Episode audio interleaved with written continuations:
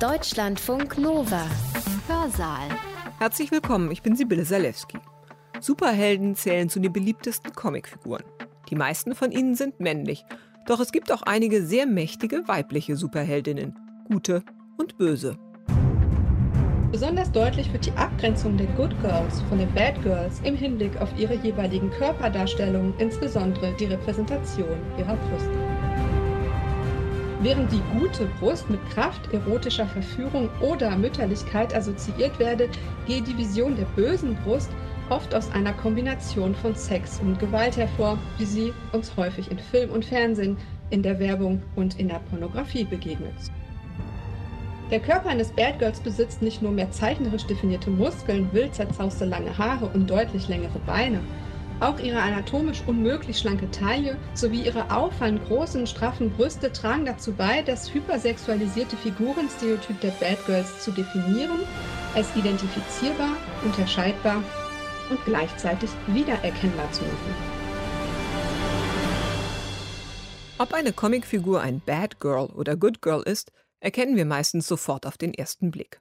Woran liegt das? Welche Stilmittel, Techniken und Kodierungen verwenden Comiczeichner, um ihre Actionheldinnen für uns so leicht lesbar zu machen? Diesen Fragen geht Veronique Sina in ihrem Vortrag heute bei uns im Hörsaal nach. Sina ist Medienwissenschaftlerin an der Johannes Gutenberg Universität in Mainz. Comicforschung gehört zu ihren Schwerpunkten. Wer eine Geschichte in Comicform erzählt, muss immer auch die Körper der handelnden Figuren darstellen. In einem Roman ist das anders. Da kann die Autorin es unserer Fantasie überlassen, wie wir uns Charaktere körperlich vorstellen. Im Comic geht das nicht. Jede Figur braucht einen Körper mit ganz konkreten Eigenschaften. Meistens werden diese Körper mit für Männer oder Frauen typischen Attributen gezeichnet. Diese Attribute können sehr unterschiedlich sein. Weiblich ist nicht gleich weiblich.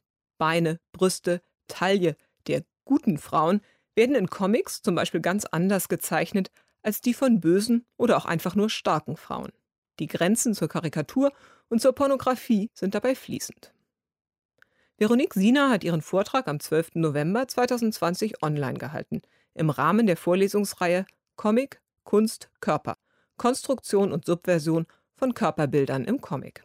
Veranstalter der Reihe sind das Pathographics Forschungsprojekt der Friedrich Schlegel Graduiertenschule für literaturwissenschaftliche Studien und das Institut für deutsche und niederländische Philologie an der Freien Universität Berlin. Der Titel des Vortrags lautet Comic, Körper und die Kategorie Gender. Ich wünsche euch viel Spaß beim Zuhören.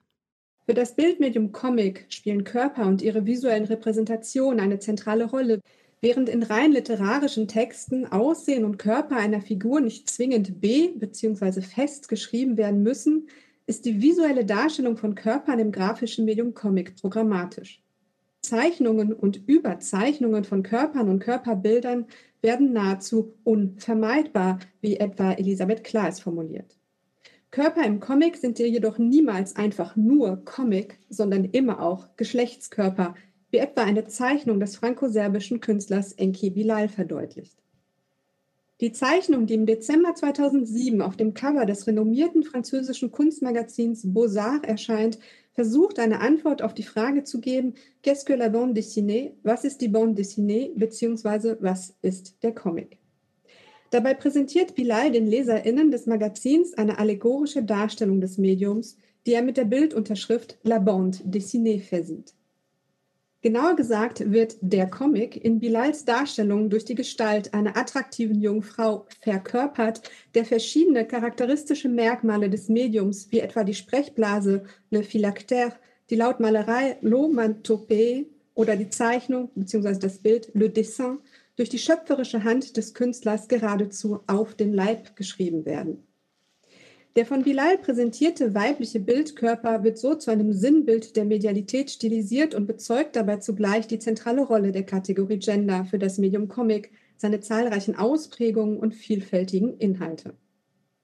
Im Rahmen meines Vortrags möchte ich der sowohl konstitutiven als auch diskursiven Verbindung von Comic, Körper und der Kategorie Gender nachgehen. Anhand der medialen Inszenierung der Amazonenprinzessin Diana alias Wonder Woman und der Superheldin Patience Lee alias Kick-Ass The New Girl werde ich beispielhaft verschiedene Visualisierungsmechanismen geschlechtlich kodierter Comic-Körper verdeutlichen. Indem ich dabei nicht nur die Kategorie Gender, sondern auch die Kategorie Race in den Blick nehme, möchte ich darüber hinaus aufzeigen, dass Geschlecht niemals für sich alleine steht, sondern sich stets in einem Dialog mit anderen Strukturkategorien befindet, zu denen neben weiteren auch die Kategorie Race gehört. Genau wie das biologische Geschlecht ist auch Race im öffentlichen sowie akademischen Diskurs lange Zeit als stabile, ahistorische und naturgegebene Größe angesehen worden, deren vermeintliche Grundlage der menschliche Körper bildet. Innerhalb dieser diskursiven Logik wirken Körper, Geschlecht und auch Race wechselseitig aufeinander ein. So werden auch Comicfiguren und ihre Körper, sobald sie erst einmal gezeichnet sind, automatisch in ein intersektionales Netz hegemonialer Normzuschreibungen eingebettet, die äh, sie sowohl zu vergeschlechtlichen als auch zu rassifizierten Körpern werden lassen. Die millionenfache Vervielfältigung des jungen, hübschen, schlanken und lächelnden Frauentyps entsprang der Vorstellungswelt ihrer Macher, meist Männer, um sich als Vorstellung festzusetzen, zu verstärken und neue Reproduktionen hervorzubringen. Mit dieser Beobachtung leiten Andreas C. Knigge und Achim Schnurrer 1980 ihre kommentierte Bilddokumentation über die Frau im Comic ein, veröffentlicht unter dem Titel Bilderfrauen, Frauenbilder. Auf knapp 160 Seiten wird den interessierten Leserinnen eine reichhaltige Fülle an Frauen und damit auch Körperbildern aus unterschiedlichsten historischen Epochen und Genres präsentiert. Wie etwa der humoristischen Comicstrips des späten 19. und frühen 20. Jahrhunderts, der in den 1930er Jahren besonders populären Abenteuercomics, der Ende der 1960er Jahren aufkommenden Underground-Comics oder aber der bis heute beliebten Superheldinnen und Science-Fiction-Comics. Auch wenn die Autoren bereits zu Beginn ihres Werkes hervorheben, dass die von ihnen zusammengestellte Sammlung von Illustrationen keinesfalls den Anspruch auf Vollständigkeit erhebe, so zielt ihre Auswahl dennoch darauf ab, ein für das populäre Massenmedium Comic typisches Frauenbild wiederzugeben. Dieses sei, so Knigge und Schnurrer, von geschlechtlich kodierten Klischees und Stereotypen geprägt, die wiederum ein ganz bestimmtes Schönheits- und Körperideal postulieren, welches die Vorlieben der sowohl männlichen Leserschaft als auch der männlichen Comicautoren und Zeichner widerspiegle. In der Tat legt die von Knigge und Schnurrer präsentierte Auswahl an Beispielen nahe, dass das Medium Comic durch die Repräsentation primär stereotyper Geschlechterentwürfe und idealisierter Körperbilder gekennzeichnet ist. So gehört für etwa das Bild des besonders hilflosen und passiven, dafür aber umso attraktiveren weiblichen Opfers genauso zum Repertoire des Mediums wie die Darstellung eines strahlenden, agilen, weißen, heterosexuellen, muskulösen Helden, dessen Hauptaufgabe darin besteht, die Welt und ihre BewohnerInnen vor unsäglichem Unheil zu bewahren, zum Repertoire des Mediums. In diesem Sinne scheint sich der Comic also nicht unbedingt von anderen massenmedialen Formen wie etwa Film oder Fernsehen zu unterscheiden, die im Zeitalter der technischen Reproduzierbarkeit eine Tendenz zur Verallgemeinerung und zum Klischee aufweist. Berücksichtigt man jedoch den Aspekt der Medialität, so wird deutlich, dass die Tendenz des Comics zum Stereotyp und Klischee auch in dessen Darstellungstraditionen sowie spezifischer medialer Beschaffenheit begründet liegt. Wie Daniela Kaufmann ausführt, wurden beispielsweise Zeitungscomics bis in die 1960er Jahre mit Hilfe eines als Stereotypie bezeichneten Verfahrens hergestellt. Dementsprechend wurden Comics sowohl wortwörtlich als auch im übertragenen Sinne von Stereotypen erzeugt, schreibt Kaufmann. In der Tradition der Karikatur verhaftet, bedient sich das grafische Medium Comic zudem einer ganz bestimmten selbstbezüglichen abstrakten Repräsentationsästhetik, welche als überzeichnete Reduktion verstanden werden kann. Denn obwohl keineswegs von einem einheitlichen oder einzigen, konsequent durchgehaltenen Comicstil die Rede sein kann, sind Zeichenstile im Allgemeinen als Form der Überkodierung und Vereinfachung zu verstehen. Um mit Hilfe relativ weniger Zeichenstriche eine möglichst eindeutige visuelle Aussage treffen zu können, werden Figuren im Comic meist auf ihre wesentlichen Züge reduziert und gleichzeitig überzeichnet, sodass sie jederzeit von den Rezipierenden identifiziert und wiedererkannt werden können. Bedingt durch die Serialität sowie Sequenzialität des Mediums müssen Figuren im Comic zudem immer wieder von Panel zu Panel, von Seite zu Seite oder Ausgabe zu Ausgabe neu gezeichnet und wieder aufgeführt werden. Um diese permanente Wiederholung möglichst effektiv gewährleisten zu können, greifen Comic-KünstlerInnen auf ganz bestimmte Strategien zurück. So begnügen sich manche KünstlerInnen mit einer einzigen Figur oder zumindest einem sehr reduzierten Figurenpersonal oder lassen alle Figuren einander ähneln, als Variationen eines bestimmten Körpers, formuliert Elisabeth Klar. Aber auch der Rückgriff auf das Darstellungsprinzip der überzeichneten Reduktion erleichtert nicht nur die Standardisierung sowie Reproduktion von Comic-Körpern und Figuren, sondern bringt darüber hinaus einen gewissen Grad an Wiedererkennbarkeit mit sich. So werden charakteristische Merkmale im Aussehen der Figur hervorgehoben und dieselben simplifiziert, schreibt klar, einzelne Personen unterscheiden sich nur noch durch leicht wiedererkennbare und reproduzierbare Merkmale. Zu den reproduzierbaren Merkmalen, die eine Wiedererkennbarkeit des weiblichen Körpers im grafischen Medium Comic gewährleisten sollen und somit ein zentrales Attribut weiblicher Figuren und ihrer unvermeidbaren Comickörper darstellen, gehört unter anderem die überzeichnete Brust.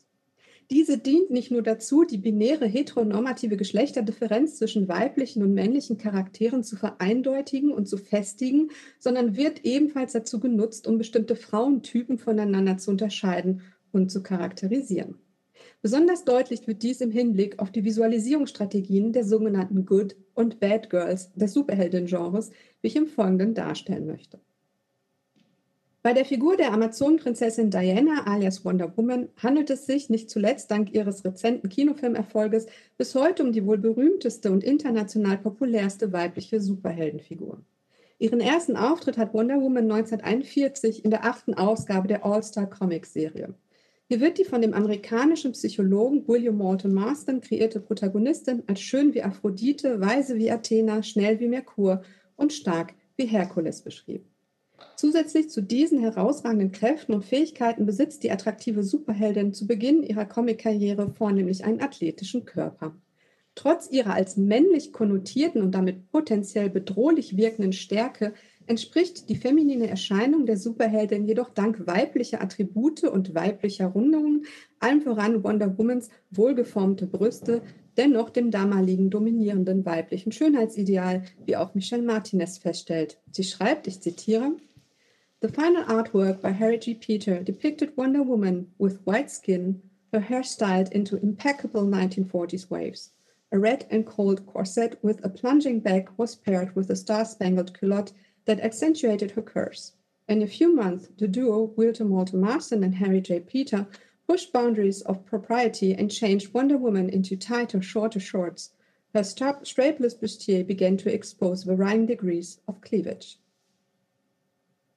Als attraktive, körperbetonte Figur im knappen Superheldinnen-Kostüm trägt Wonder Woman den Golden Age der amerikanischen Superheldinnen-Comics maßgeblich zur Etablierung des sogenannten Good Girl-Subgenres bei, dessen Protagonistinnen von Richard Reynolds als Superheroines beschrieben werden, die aus zweierlei Gründen als aufregend gelten, weil sie gut aussehen und weil sie Bösewichte verprügen könnten.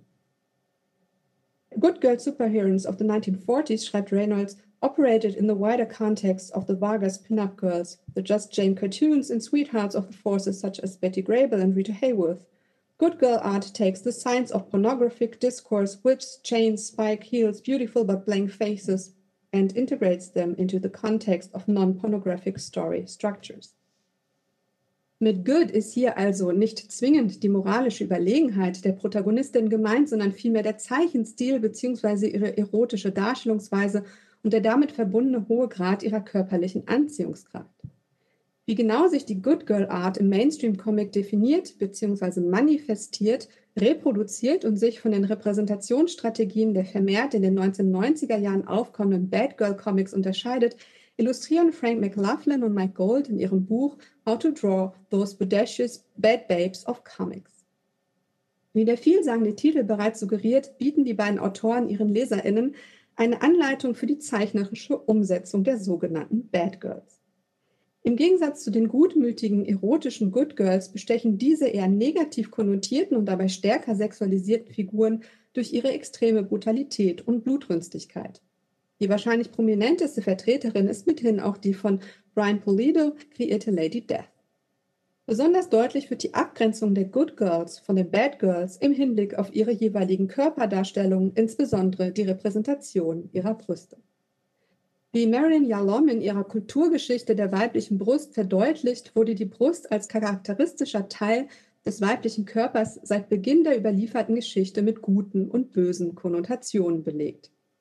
Während die gute Brust mit Kraft, erotischer Verführung oder Mütterlichkeit assoziiert werde, gehe die Vision der bösen Brust oft aus einer Kombination von Sex und Gewalt hervor, wie sie uns häufig in Film und Fernsehen, in der Werbung und in der Pornografie begegnet, so Yellow. In diesem Sinne können die archetypischen Good Girls als grafische Versinnbildlichung der guten Brust verstanden werden, während es sich bei den brutalen Bad Girls um eine Verkörperung der bösen Brust handelt. Demnach unterscheiden sich letztere nicht nur durch ihre nahezu dämonische Charakterisierung, sondern auch durch ihre visuelle Inszenierung von den Good Girls bzw. von der guten Brust. Wie McLaughlin und Gold mit Hilfe einer Proportionsstudie illustrieren, sollen Good Girls über eine normale Körpergröße verfügen, während Bad Girls in der Regel mindestens einen halben Kopf größer sind als ihre klassischen Pendants. Im direkten Vergleich wird zudem deutlich, dass Körper sowie Brust eines archetypischen Good Girls runder und weicher gezeichnet sind als die eines Bad Girls. Der Körper eines Bad Girls besitzt nicht nur mehr zeichnerisch definierte Muskeln, wild zerzauste lange Haare und deutlich längere Beine, auch ihre anatomisch unmöglich schlanke Taille sowie ihre auffallend großen, straffen Brüste tragen dazu bei, das hypersexualisierte Figurenstereotyp der Bad Girls zu definieren, es identifizierbar, unterscheidbar und gleichzeitig wiedererkennbar zu machen. Geschlechtlich kodierte Überzeichnungen dieser Art lassen sich natürlich auch in der Darstellung männlicher Superhelden und ihrer Körper ausmachen. Wie Aaron Taylor in seinem Beitrag He's Gotta Be Strong, He's Gotta Be Fast, He's Gotta Be Larger Than Life Investigating the Engendered Superhero Body verdeutlicht, zeichnen sich Superhelden bzw. ihre Comic-Körper in der Regel durch eine grenzüberschreitende Qualität aus, welche sich unter anderem in anatomischen Übertreibungen wie etwa der besonders muskulösen hypermaskulinen Brust manifestiert. Gleichzeitig ist jedoch zu bemerken, dass die männliche Sexualität im Vergleich zur hypersexualisierten Darstellung von Superheldinnen weitaus weniger hervorgehoben wird. So betont auch Trina Robbins, that man's athletic abilities are stressed far above and beyond attractiveness. Der Trend zum großbusigen Bad Girl als Fetischobjekt männlicher Begierde bringt in den 1990er Jahren nicht nur Figuren wie etwa Red Monica, Danger Girl oder die zuvor erwähnte Lady Death hervor, sondern erfasst ebenfalls bereits etablierte Comic-Charaktere wie auch Trina Robbins in ihrem Buch The Great Women Superheroes bemerkt. By the 19th 19th, comic books had become not merely a boys' club, but a playboy club. Using a kind of secular logic, editors at the major comic companies continued to produce sex object heroines which appeal to a male audience, schreibt Robbins. So erhält beispielsweise die bereits in den 1940er Jahren zum ersten Mal erschienene Catwoman Anfang der 90er bei DC Comics endlich ihre eigene Heftreihe. Ein Umstand, der nicht zwingend als Emanzipation der Figur, sondern als Zuspitzung einer dem männlichen Publikum dienenden Warenlogik zu lesen ist, was sich im kommerziellen Erfolg der Bad Girl Comics im Allgemeinen widerspiegelt. Damit verbunden ist auch eine Veränderung des Erscheinungsbildes der Catwoman-Figur. Den darstellerischen Konventionen der Bad Girl Art entsprechend kommt die filigrane Katzenfrau nunmehr im hautengen Kostüm mit sexy geschwungenen Hüften, langen Beinen und übertrieben großen Brüsten daher. Im Zuge des Bad Girl Booms erhält auch Wonder Woman, die in den 1970er Jahren zur Ikone der Frauenbewegung avancierte, in den 1990ern erneut ihr eigenes Comicheft und durchläuft unter der Feder des brasilianischen Comiczeichners Mike Deodato Jr. dabei zugleich eine visuelle Überarbeitung, die den Feministinnen der ersten Welle vermutlich nicht gefallen hätte und die Les Daniels wie folgt zusammenfasst. What Deodato brought to the series was the most overtly eroticized version of Wonder Woman to see print, a long-legged, full-bosomed, slow-eyed beauty who may have been an impossible caricature of a woman, but by the same token was powerful cartooning. Dementsprechend wird die Figur der Wonder Woman in der von Mike Deodato Jr. und William Messner Loebs inszenierten Miniserie The Contest, die von 1994 bis 1995 erscheint, vornehmlich in unnatürlichen Posen gezeigt, welche besonders dynamisch wirken sollen und die körperlichen Reize der Superheldin, insbesondere ihre absurd langen Beine, ihren straffen Hintern, ihre schmale Taille und ihre überdimensionierten Brüste prominent in Szene setzen. Dies lässt sich auch auf den ersten drei Seiten der auf dem deutschen Markt unter dem Titel Die Rückkehr der Amazonenprinzessin Wonder Woman bei Dino Comics erschienenen Storyline beobachten.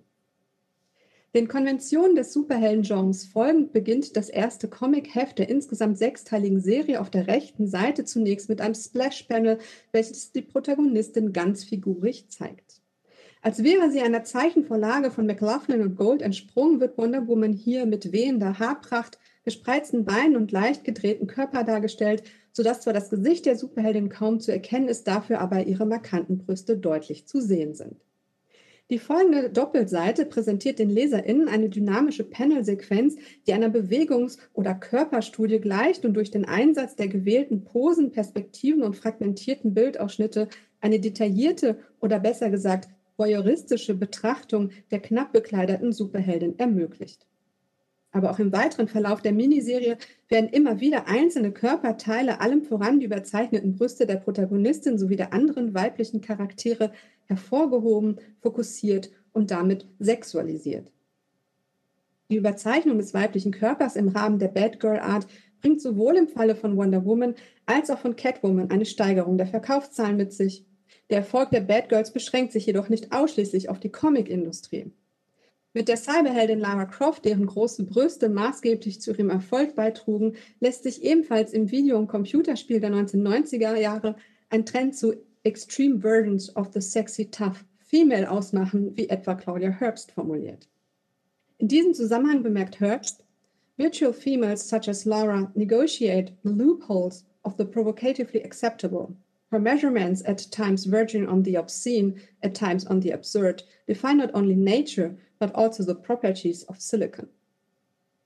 Genau wie bei den Bad Girls des Comics handelt es sich also auch bei digital generierten, hypersexualisierten Heldinnen à la Lara Croft um geradezu groteske Figuren, deren Körper im Allgemeinen und Brüste im Speziellen jeglichem anatomischen Realismus entsagen.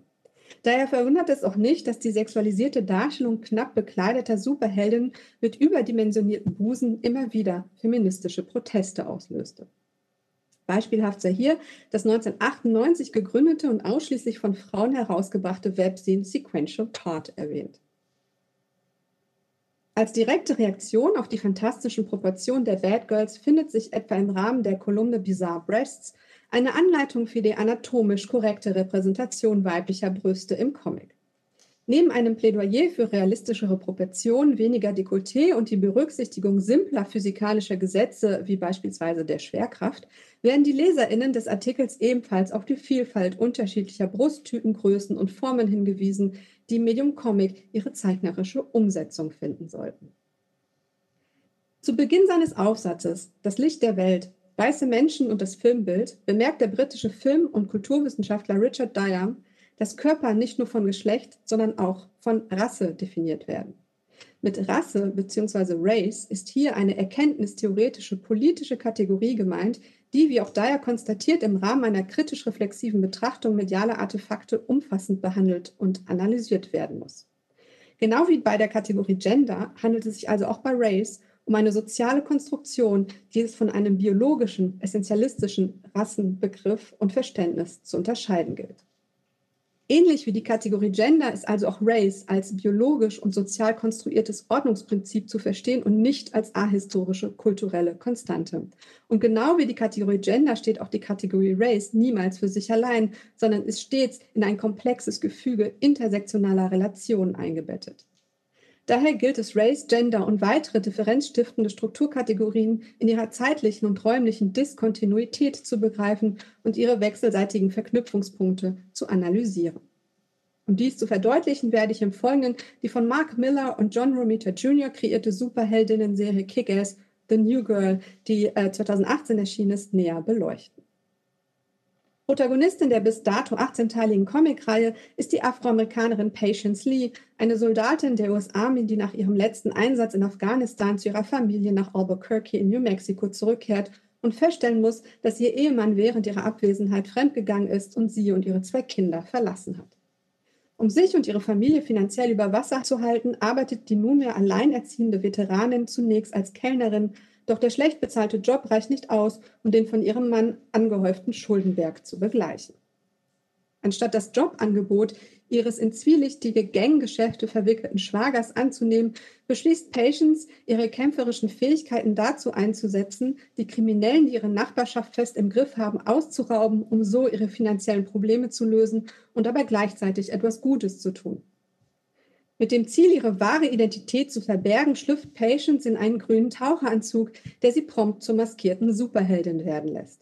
Damit tritt die Protagonistin in die Fußstapfen des 16-jährigen Dave Lisewski, dem Original Kick-Ass und Vorgänger von Patience, denn der von Autor Mark Miller und Zeichner John Romita Jr. kreierten Erfolgsserie Kick-Ass von 2008 bis 2010 als Real-Life Superhero in den Straßen von New York auf Verbrecherjagd ging.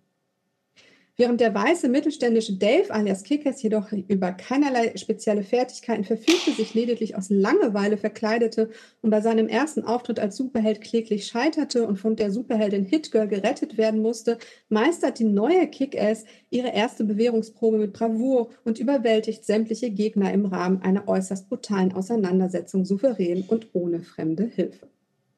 Mit Kick-Ass The New Girl präsentieren Miller und Joe Mita Jr. ihren LeserInnen eine Remedialisierung der Marvel Icon Verlag publizierten Comicserie, die auf den ersten Blick mit einer für das Superheldinnen-Genre ungewöhnlich diversen Protagonistin besticht. Wie Miller selbst in einem Interview mit dem amerikanischen Unterhaltungsmagazin Entertainment Weekly formuliert, handelt es sich bei alleinerziehenden afroamerikanischen Mom-Heroes aus der Arbeiterklasse bis heute um eine Seltenheit im populären Superheldinnen-Genre. Miller schreibt oder sagt, I'm a big fan of things I haven't seen before, and superhero mothers are, as far as I'm aware, in short supply. Since 1938, most superheroes have tended to come from the same socioeconomic background, some same ethnicity, in same class, so the stories can often feel a little generic.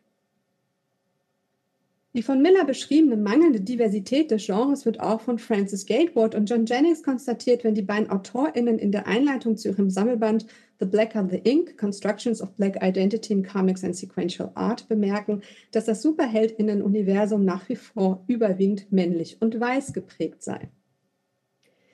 The genre of the superhero is very much a white male dominated power fantasy that is itself very much based in ideas around physical performance and power in relation to the negotiation of identity. Because the black body has historically been linked to physicality and not intelligence, the depictions of black superheroes already have inherent issues built into the very conventions of the genre. So sehen gängige Konventionen des Superheldinnen-Genres beispielsweise vor, dass schwarze Frauenfiguren wie etwa die populäre Marvel-Superheldin Storm eine Reihe rassifizierter und geschlechtlich kodierter Eigenschaften aufweisen, die sie im Rahmen eines in kolonialen Denkmustern verhafteten Prozesses des Otherings als hypersexualisiert, animalisch, mysteriös, exotisch und fremd charakterisieren.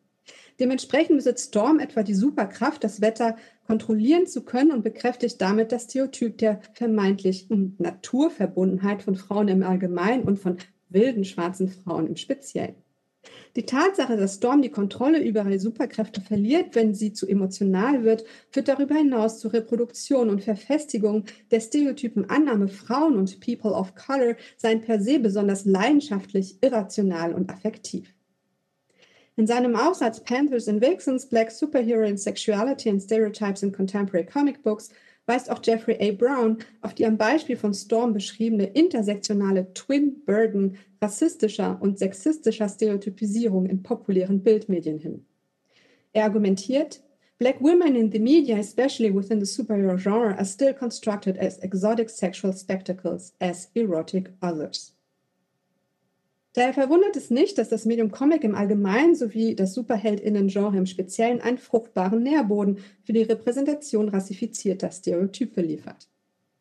In seinen Ausführungen zu Marvels 2009 erschienenen Comic Black Panther Deadliest of the Species und DC's Vixen Return of the Lion, der ebenfalls 2009 erschienen ist, arbeitet Jeffrey A. Brown rekurrierende Themen und Darstellungsmodi heraus, die als charakteristisch für die stereotype Repräsentation schwarzer Superheldinnen in der sequenziellen Kunst erachtet. Während Superheldinnen Narrative in der Regel in realen oder fiktiven US-amerikanischen Städten angesiedelt sind und den Protagonistinnen die Möglichkeit zu geben, den American Way of Life auf heimischem Boden zu verteidigen, dient in beiden von Brown analysierten Comics der dunkle Kontinent Afrika als exotisches und unheilvolles Setting. Gefährliche wilde Tiere wie Panther und Löwen sind hier genauso Teil der Szenerie wie mysteriöse Voodoo-Praktiken. Dieser deutliche Hang zum Exotismus findet sich ebenfalls in den animalischen Kostümen und Superkräften der schwarzen Protagonistinnen. This animalistic association is a clear remnant of colonial stereotypes that characterized African women as the embodiment of an abnormal, voracious and almost bestial sexuality, bemerkt Jeffrey Brown. Die rassifizierte Hypersexualisierung, welche die sexuelle Natur der schwarzen Protagonistin und ihrer Körper als animalisch und damit als von der menschlichen Norm abweichend markiert, tritt in der Covergestaltung der von Brown analysierten Comics besonders zum Vorschein. So zeigt das Cover von Black Panther Deadliest of the Species die Superheldin Shuri alias Black Panther in einem hautenge mit Fellkragen besetzten schwarzen Kostüm, wie sie sich lasziv in, ein, in bester Pin-Up-Tradition an einen Dschungelbaum lehnt und dabei einen zähnefletschenden Panther streichelt. Durch das extrem eng anliegende Kostüm werden ihre üppigen runden Brüste, die anatomisch unmöglich schlanke Taille und ihre sexy Hüfte auffallend betont. Der Fellkragen, die krallenähnlichen Finger und spitzen Ohren sowie die lange aus knochenartigen Gebilden bestehende Kette, die sie um den Hals trägt, komplettieren die überzeichnete körperbetonte Inszenierung der sexy Raubkatze. Ein ähnliches Motiv ist auch auf dem Cover von Vixen Return of the Lion zu sehen. Hier wird die Protagonistin in verführerische Pose dargestellt, wie sie mit langen übereinander geschlagenen Beinen im hohen Gras einer wilden Steppe sitzt. Hinter ihr, ebenfalls im hohen Gras sitzend, sehen wir einen majestätischen Löwen mit wallender Mähne, an den sich Wixen schmiegt.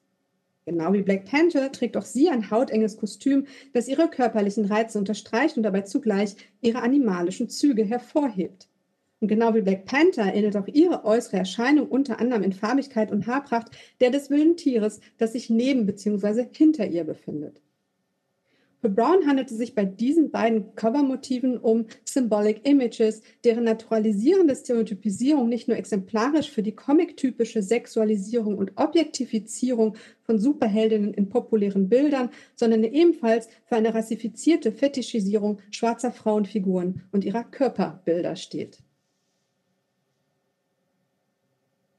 Auf dem Cover von Kick-Ass, The New Girl Book One, wird die Protagonistin der Comicreihe ebenfalls prominent in Szene gesetzt.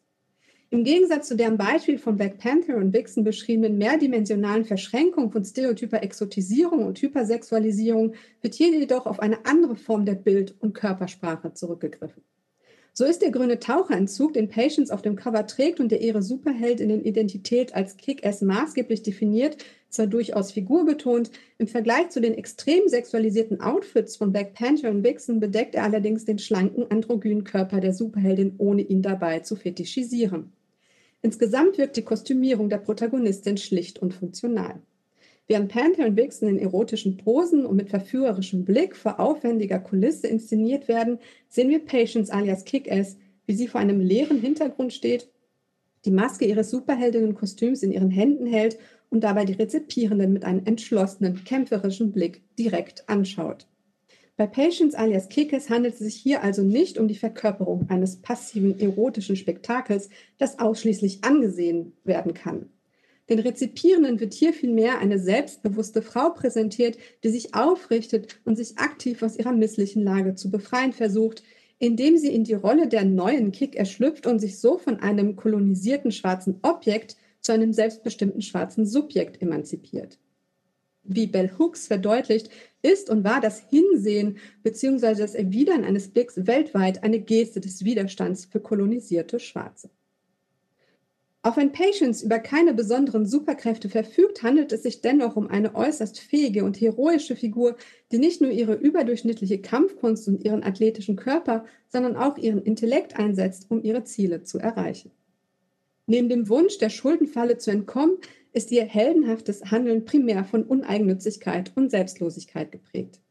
Damit widerspricht ihre Charakterisierung sowohl der rassistischen Annahme, Schwarze seien per se nicht vertrauenswürdig und inkompetent, als auch einer stigmatisierenden Etikettierung als Welfare Queen, einem vor allem im angloamerikanischen Raum weit verbreiteten diskriminierenden Stereotyp, das schwarze alleinerziehende Mütter als faul, promiskuitiv und nutznießerisch diffamiert und dadurch das Zusammenspiel der differenzstiftenden Kategorien Race, Class und Gender verdeutlicht.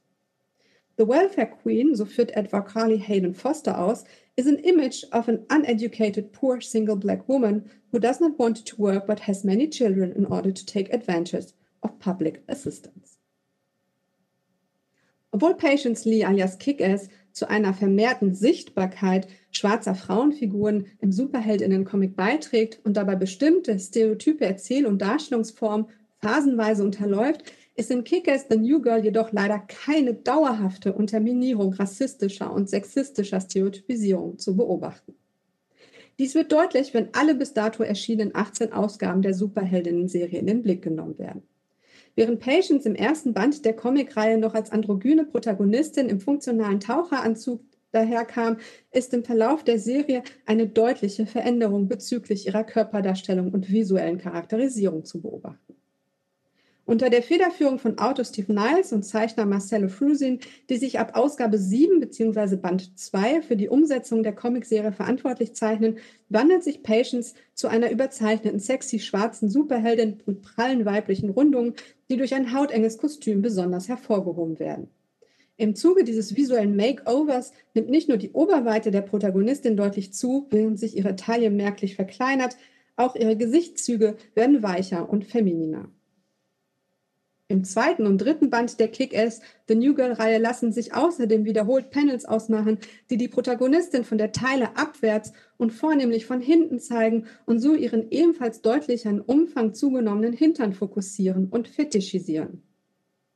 Indem der Po der Protagonistin durch spezifische Posen, Perspektiven und fragmentierte Bildausschnitte explizit in Szene gesetzt wird, reproduzieren die Macher der Serie nicht nur eine voyeuristische Ästhetik, die auf Objektifizierung und Sexualisierung setzt. Mit dem expliziten Fokus auf den Hintern der Superheldin schreibt sich die Bildsprache des Comics in eine sowohl diskriminierende als auch pathologisierende Tradition ein, die weibliche Sexualität im Allgemeinen und die Sexualität schwarzer Frauen im Speziellen mit dem Bild des Gesäßes verknüpft, wie Sandra L. Gilman bereits 1985 in seinen Ausführungen zur Ikonografie weiblicher Sexualität im 19. Jahrhundert konstatiert.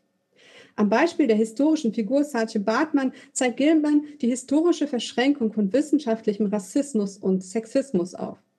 Dabei erläutert er, wie Bartmann Anfang des 19. Jahrhunderts versklavt und nach London gebracht worden war, wo sie aufgrund ihrer körperlichen Merkmale, allem voran wegen ihres markanten Hinterteils, als exotische Kuriosität ausgestellt wurde und unter dem Namen Hottentottenvenus traurige Berühmtheit erlangte. Den Ausgangspunkt für meine Überlegungen zu Comic, Körper und Gender bildete die allegorische Zeichnung La Bande dessinée des franco-serbischen Künstlers Enki Bilal. Als grafische Antwort auf die Frage Qu'est-ce que la bande dessinée konzipiert, verdeutlicht Bilals Zeichnung die geschlechtliche Kodierung des Mediums und macht so auf die im Comic eingelassenen diskursiven Bezeichnungs- und Zuschreibungsprozesse aufmerksam. Denn obwohl der Vielfalt von Körperentwürfen und Bildern im grafischen Medium Comic theoretisch keine Grenzen gesetzt sind, handelt es sich zumindest bei den hier präsentierten Anatomien und Physiognomien stets um überzeichnete Reduktionen, die nicht nur einen deutlichen Hang zur Stereotypie, sondern stets auch soziokulte Markierungen aufweisen, die es im Rahmen einer kritisch-reflexiven Analyse zu untersuchen und zu hinterfragen gilt. So habe ich in meinem heutigen Vortrag anhand der Superheldin Wonder Woman und Patience Lee alias Kick-Ass the New Girl nicht nur exemplarisch die konstitutive Verbindung von Comic, Körper und Geschlecht veranschaulicht, sondern auch das interdependente Zusammenspiel von Gender mit anderen Strukturkategorien wie etwa Race aufgezeigt und verdeutlicht, wie Medium Comic soziokulturelle Vorstellungen von geschlechtlich und ethnisch kodierter Körperlichkeit repräsentiert und verhandelt werden. Und ich bedanke mich recht herzlich für die Aufmerksamkeit. Das war die Medienwissenschaftlerin Veronique Siener über Gender im Comic. Sie hat ihren Vortrag am 12. November 2020 online gehalten im Rahmen der Vorlesungsreihe Comic, Kunst, Körper, Konstruktion und Subversion von Körperbildern im Comic. Veranstalter der Reihe sind das Pathographics Forschungsprojekt der Friedrich Schlegel Graduiertenschule für literaturwissenschaftliche Studien und das Institut für deutsche und niederländische Philologie an der Freien Universität Berlin. Deutschlandfunk Nova. Hörsaal. Samstag und Sonntag um 18 Uhr. Mehr auf deutschlandfunknova.de.